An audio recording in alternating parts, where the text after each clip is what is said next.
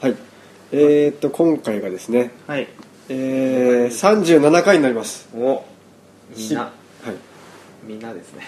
みなみな会みんなかいみなといえば今みんなが苦しんでいるものがはいはいあるんですけど、何ですかなんだなんだと思いますか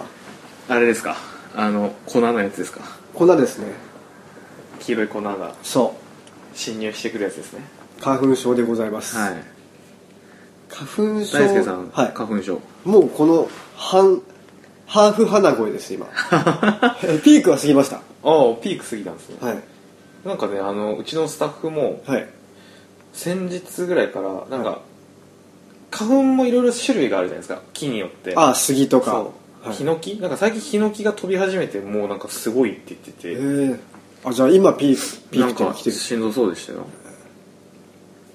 まあそんな花粉症なんですけど、はいみんな気になっちゃってるのが、はいここはねミュージシャンの話としてね、はいはいはいステージで花粉症は発動しないのかどうかっていうのをそれね、はいそう特にねだってボーカリストもそうですけはど、い、だって人前に出る時マスクできないですからねそうですよね、はいなんかねそういうつけてるなんかねデス系のあれだったらあれだけど、あでもえ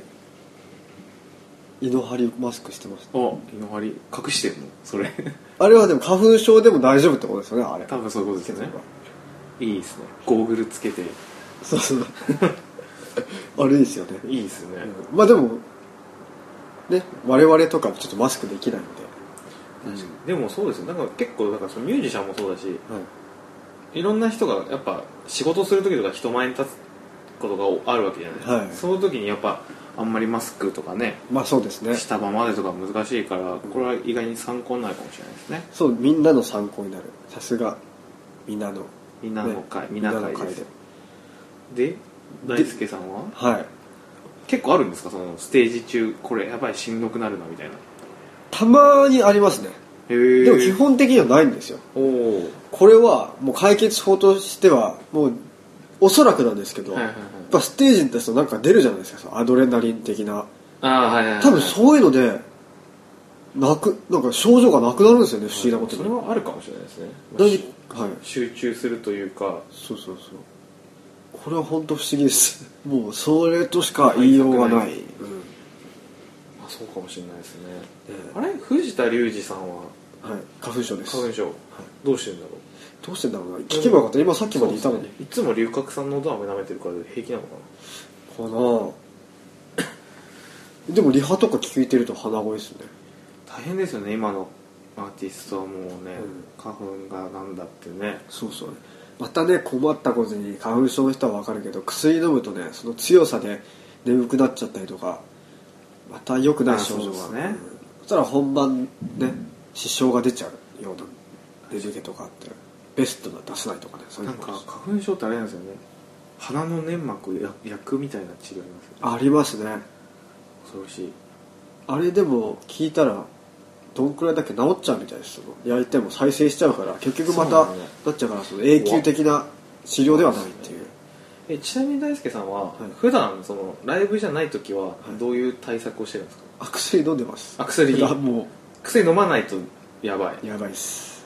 怖いですねそれは怖いっすまた薬も本当は花粉症のその時期花粉の時期の前から飲むのがいいらしいですよねへえもうそういう体をそういう体質にしとくってなるほどねあと顔にかける、えあー名前忘れちゃった今日持ってきてないなはいあスプレーみたいなあれこの前も柏のパルーザのライブの時にはいはいホタラバからいただきましたうんうん使ってますあれ聞きます効きますねす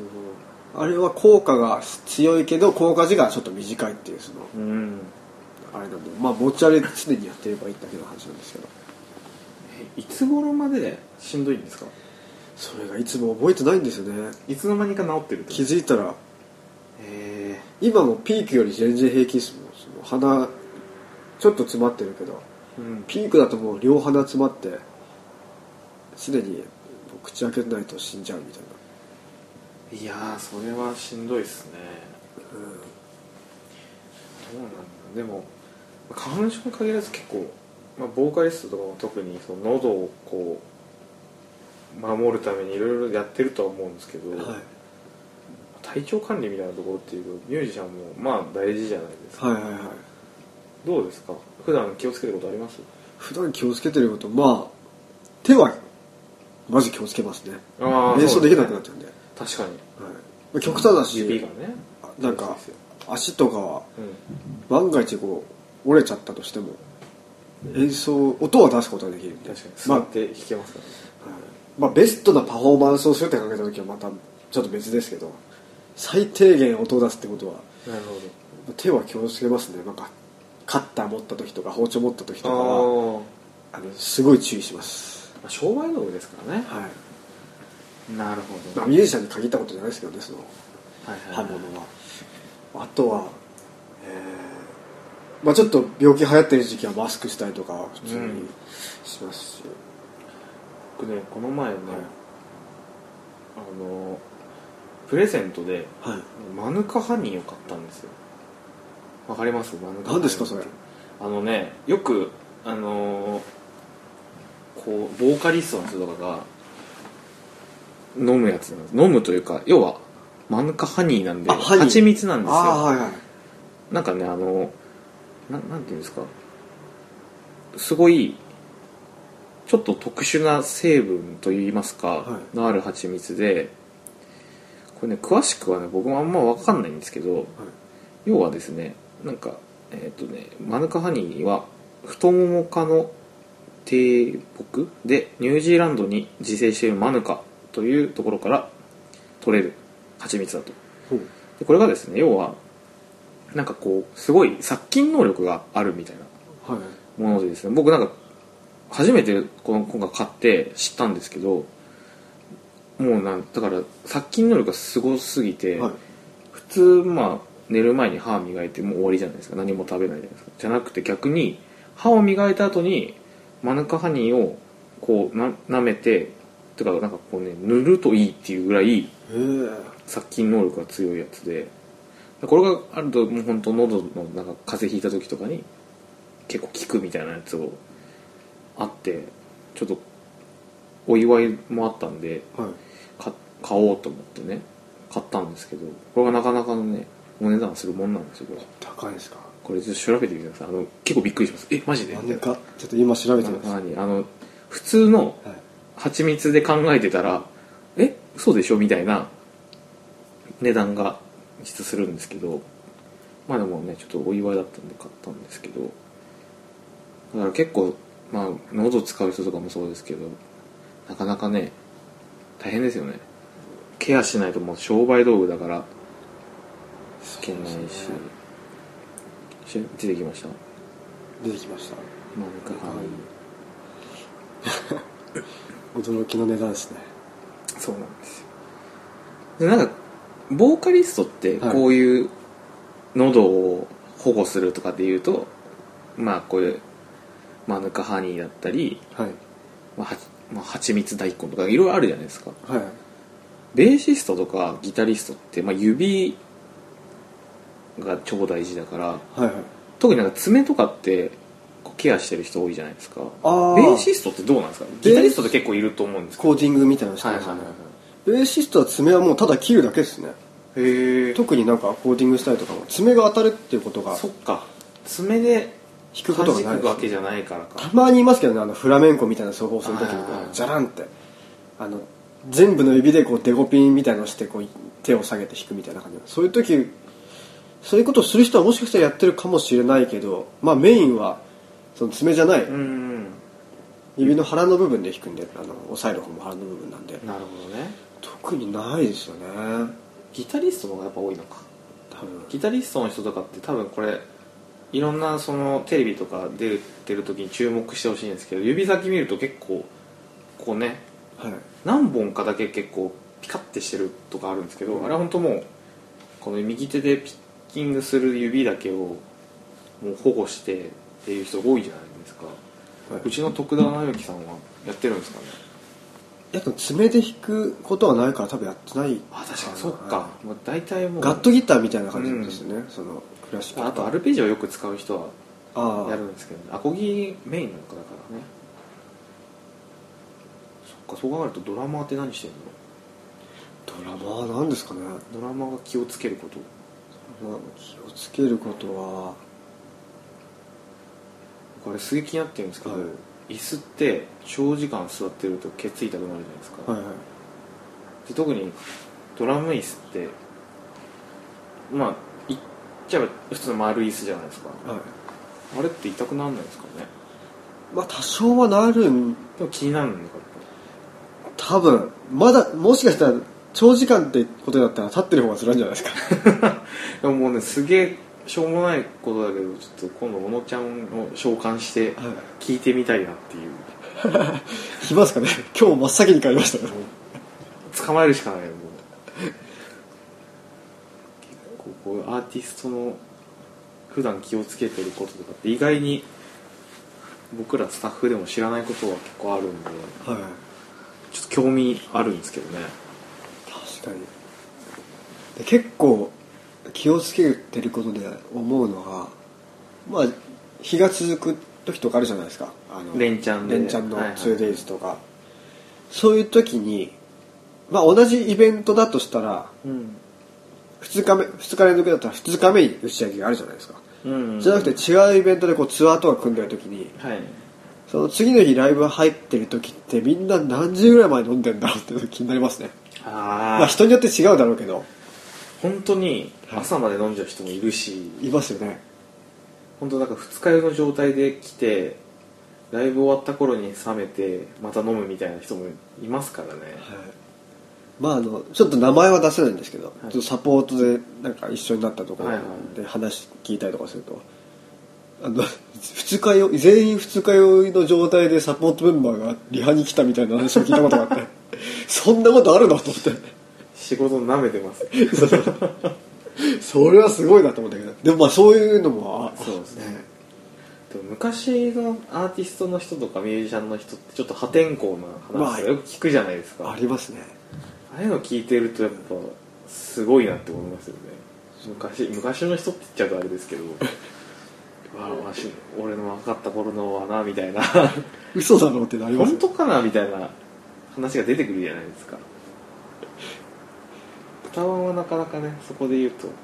う優等生ですか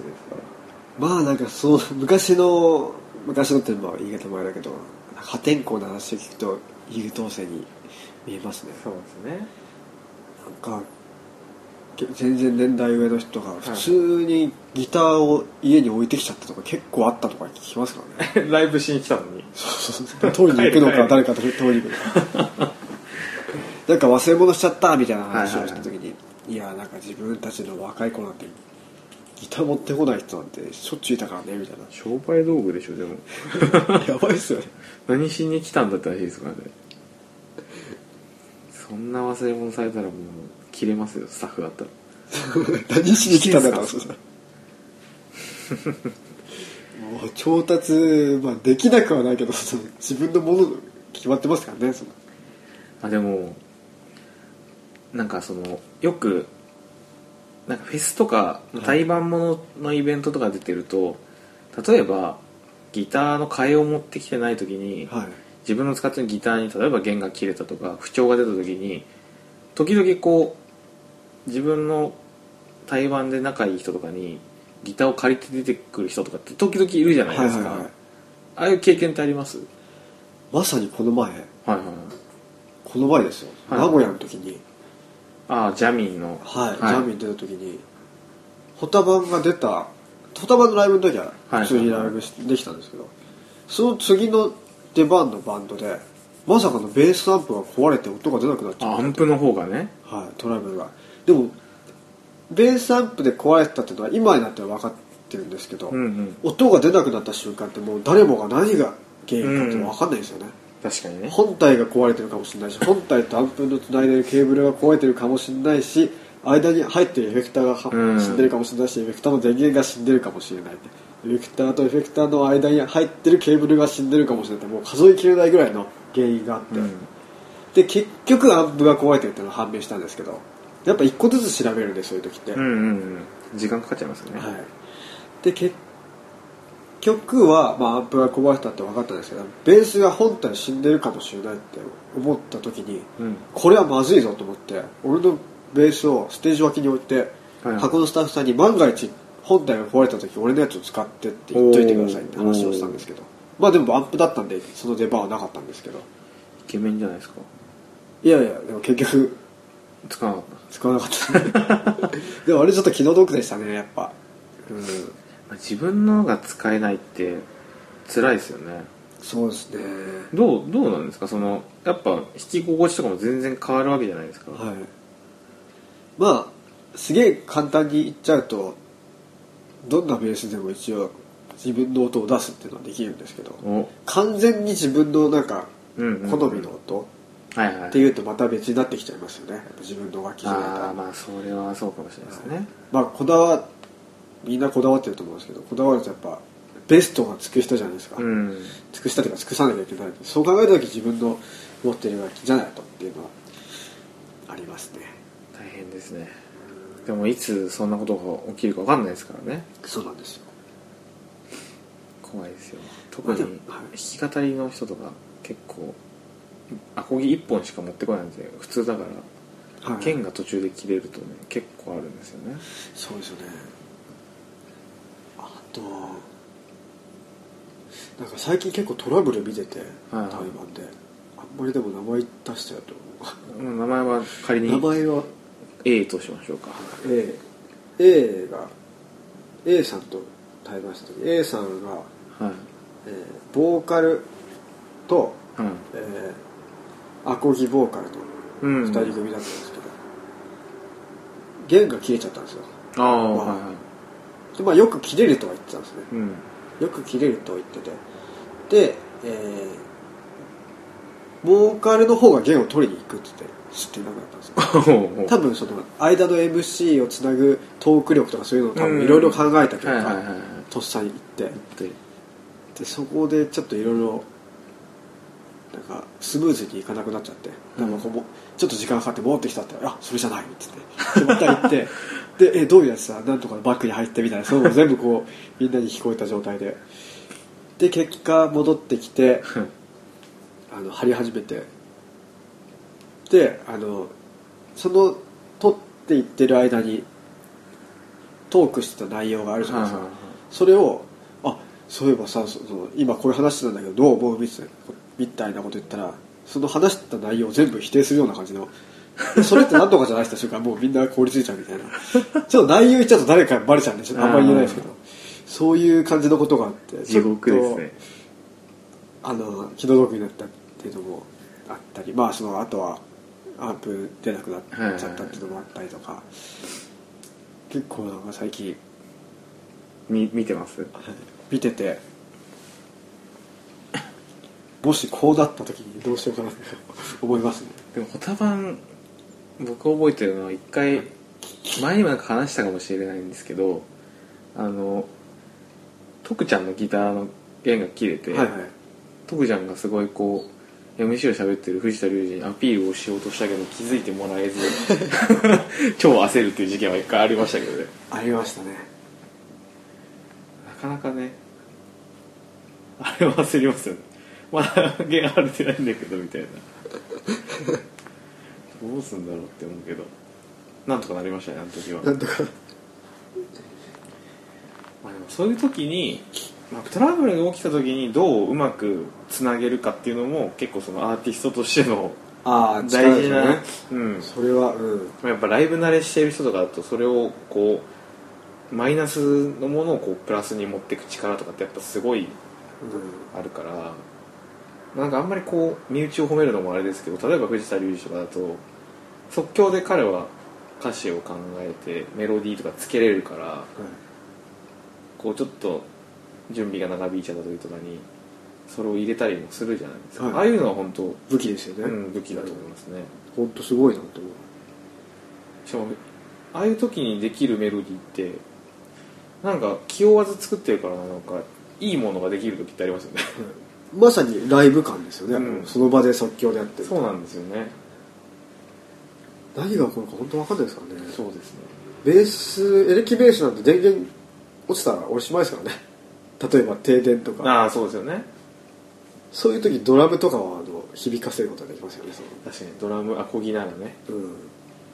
もうキーボードとかは終わりですからねそうそう確かにまあでもやっぱライブに来ないとねこの感覚はちょっと味わえないのかもしれないですねうんまさにそんなホタバンのライブがあライブが実は、近々あるはい、いっぱい決まってるんでちょっと今回は全部いっちゃおうかなちょうどいい4月4日放送だから4月6日ですね金曜日お下北沢フーチクーチ出たこちらアコースティックライブとなりましてサリーさんこれははい楽しみですね、ね、ツーマンツーマンってことはねなんかイベントそういうイベントってなんかあるもんありますよねそういう、例のうん、なんかあるもんあるんじゃないかなやばい、これはでも見に行かないとね結構豪華ですようんがっつりやりますよサリーさんはあれですもんねあの小野ちゃんがサポートをしてたりとかねそうそう関そわう、りがあるうん、なんか一回たまたま藤田裕二が電車の中でボーカルの方を見かけたみたいなうん話もありましたけど、うん不思議なつながりのあるツーマンでございますぜひぜひお次がですねこちらもアコースティックですね、はいじゃあ神戸ですお4月の15日日曜日出ました神戸タワーロードアコースティックフェスティバル2018来ましたじゃあサーキットイベントでねいろんな会場で常にいろんな出演者がうんライブをしてるってやつで、これもう場所と時間が出ました、タイムテーブル出ましたね、はいえー15時10分からノマディカってところで、ね、楽しみですねここはねありがとうのミュージシャンもいっぱい出ますよ出ますようん、うん、ぜひでホームページではそのアコフェスのホームページでタイムテーブルも出てるんでぜひチェックしていただいて、悩みますね自分のタイムテーブル組むのね、楽しいですねあいいれはですよねでお次がはい4月の22日曜日ですね、はいえー立川緑町公園こちらもアコースティックライブで、はいフリーライブとなってますこちら、品前さんもねそうグッバイエイプリルさんも出ますそう品前さんにお誘いいただいてね久しぶりに一緒に、ねそっかそうそうお久しぶりだうん、結構ねそうですねはいでお次がお次が4月の28土曜日ですねこれはまさかまさかのまさかですよあれですねこちらは、えー渋谷オーデストでのロードトゥ EX シアターはいというイベントですね、まあ、これ何何のイベントかっていうと EX シアターに出るための勝ち抜きライブで、うんえー今まさにねこの前テレビで百獣の王がそうそう武井壮さんがやっている番組でトップバッターですねはいトップバッターになりますこちらの仕組みがですね、うんえーまあ、何回かこうライブがあって、えー最終的に勝ち抜いた EX シアターではいライブできるっていうんですけど、まずファーストはいっっていうのが4日ありましてそれぞれまあ出てる人たちが違うんですけど、それぞれの4日で、え4組出てるうちの2組ずつ勝つんですよ勝ち抜き勝ち抜きじゃない、はいえー選出されてでその2組2組2組2組が出て8組になるじゃないですかでそれらが、えーライブをセミファイナルっていうのを、まあ、9月に下北でやってでそこで4組生き残りもでファイナルで、えー、恵比寿のリキッドルームで、えー、一組選ばれると、はいでその選ばれた人が EX シアターでライブができるとでこここ EX シアターライブゲスプラスゲストっていうのがあるんでワンマンではないですねなるほどこれはでも本当皆さんのお力をねそう貸していただかないとうんうんもしかしたら1回戦でさよならそうなるかもしれないね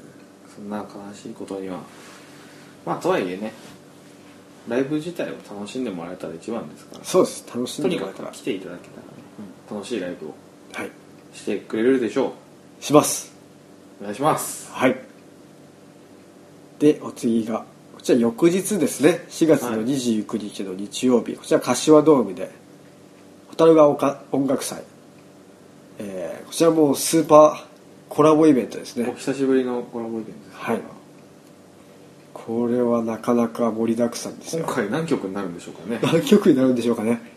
えとにかく全部をねオタバンがバックを務めるといーう、はい常にホタマンがバックを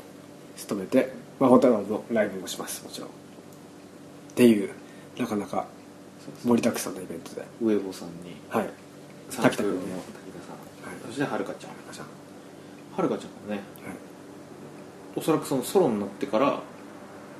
ソロになってからソロの活動を始めてから初めての多分バンド編成でああフルバンにドなると思うので、はいはいそういう意味でもかなり注目そうですねよ確かに初めてだ楽しみだな、初めてがコタバンですよ責任取ってくださうん、もう最高のライブをお届けします、いね、はい、まだリハやってないけどこれはね早くリハしたいな楽しみ一日リハ一日ああ 前と前回はすごかったですよね本当一日にこうなんかはい一日全そもうその日ももなんかイベントみたいになってましたもんねゲストがどんどん来るみたいなやってましたね、 そしてはい、でお次が、えー5月2日の水曜日柏ドームでこちらはですね、はいえ5月の27にやるイベント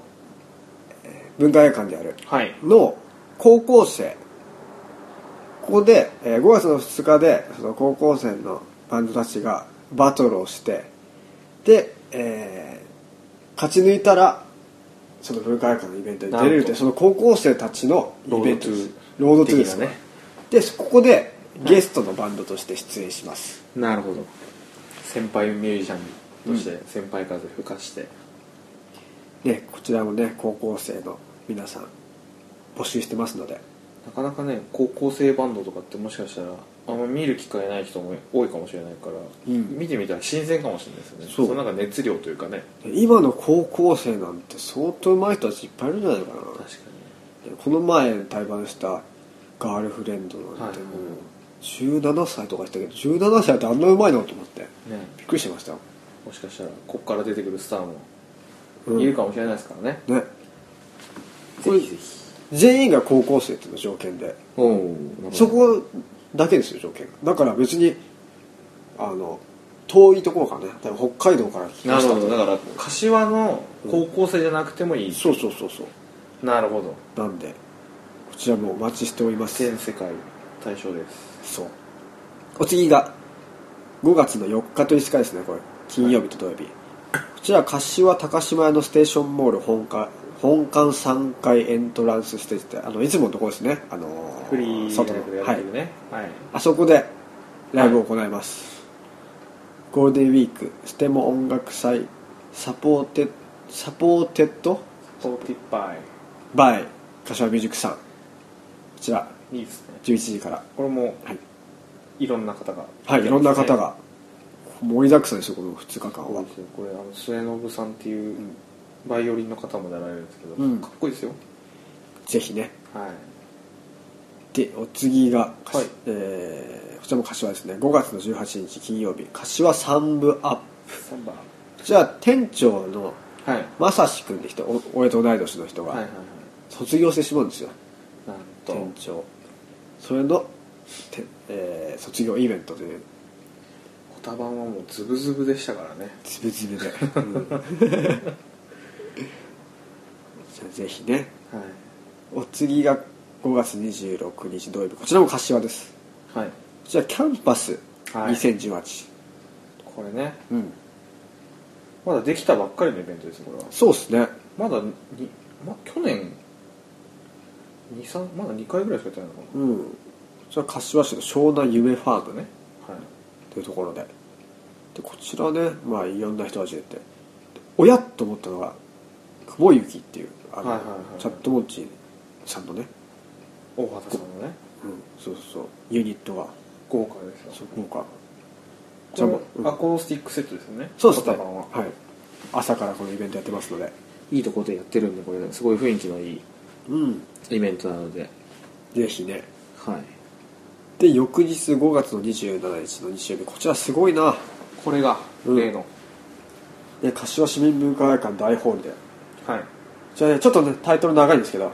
柏音楽大使ホタルライトヒルズバンドプレゼンツ、はい柏ミュージックさん2018エクストラショーそういう名前でやらせていただいてますかっこいいね柏ミュージックさんのイベントとしてそうですね今年やらせていただきます、ちょっと形式を変えてというよりはまあちょっと特別編みたいなねそう感じですけどもこちらね文化会館大ホールですよ、こんなに早く帰ってくるとは ね、1000 1000人規模の文化会館っていうところでしかもチケットが1000円っていうね安いこれちょっとやばい破格すぎるそうですね、ちょっとあの急にあれなんだインフレ現象だっけスーパーサイヤ人が来てもうなんか戦闘力の基準が分かんなくなっちゃったみたいなその、うんうんうんを起こしちゃうような感じのねイベントこちらが今決まってるのがですね出演者が、はいまあうちはもちろん出ます旗番出ますでグッバイエイプリル品間優えなすさんレディオサイエンスうんで、えー実はねまだ発表されてませんがいるんですよ小日向さん小日向さん出てきてくれたら嬉しい まだねなるほまだどちょっと言えないけどこれは発表をお楽しみにということで、でもね柏ミュージックさんって言ってるわけだからね柏ミュージックさん出てたみたいなねうんそういうアーティストなるほどご期待できるんじゃないかっていうねそういう予言がねなるほどね柏のストラダブスが言っておりますとでえー、まあ「飛んで飛んで」の11月25日の日曜日柏デュオミュージックエクスチェンジで「ホタバンワンマンライブうんライフイズビューティフ行いますビューティフォーうん、こちらでもうこの今言ったライブの全ての集大成がここに詰まるという見逃せないねここがねもう最高のライブになりますのではいちなみにですけど、はいまだ発表はされてないですけどね、うんその間にもバンバンライブが決まりますのでぜひチそうェですねックしていただいて結構今年はライブやりますね、うん、結構ねねぶっ飛んでるライブとか入ってるんでもぶっ飛びライブうぶがっ飛びでまだ言えないのが、ね、もどかしいぐらい、うん、というねそうですね、お楽しみにお楽しみですねまあとにかくね、まあ、さっきも言いましたけどライブに来るとねまたちょっと毎回違うなんかこうことが起きますからそうそうそこれは本当来ないとねううんなかなか体験できないし、うまんあ行きたくても行けないっていう人もいると思うんでそういう人のためにねこう会いに行くってことも今年はもしかしたらいろいろなところにも行くかもしれないしぜひぜひねお近くにおたばが来た際はうん会いに来てくれればいいと嬉ねしいんじゃないですかそんな感じでどうですか良い塩梅ですね良い塩梅ですね、はいじゃああれですかねあの花粉症には皆さんくれぐれもう気をつけてん、まあ、気をつけようもないですね、そうですねうん、空気のような感じの日に日にこう花粉症になるんじゃないかっていう恐怖と戦いながら僕は生きてるんでなんか予防できるならしときたいですよねそうなんないようにっていうそうなんですよねもう手遅れなのはもうあれだけど手遅れな人からしたらなんかなってない人ってうんうんどうどうかなんないでほしいなっていうのはありますけどね、はいうん、そんなことでそんな感じでうん、今回は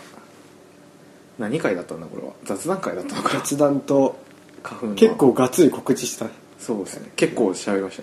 ねもうこの告知次からあれしようもうコピペし ようっていうぐらい告知したね確かに、まああの続きはウェブで的なそうそうでは、はいうん、来週またね来週ちょっと面白い企画考えてるんで皆さん良い新生活をうんまた来週さよなら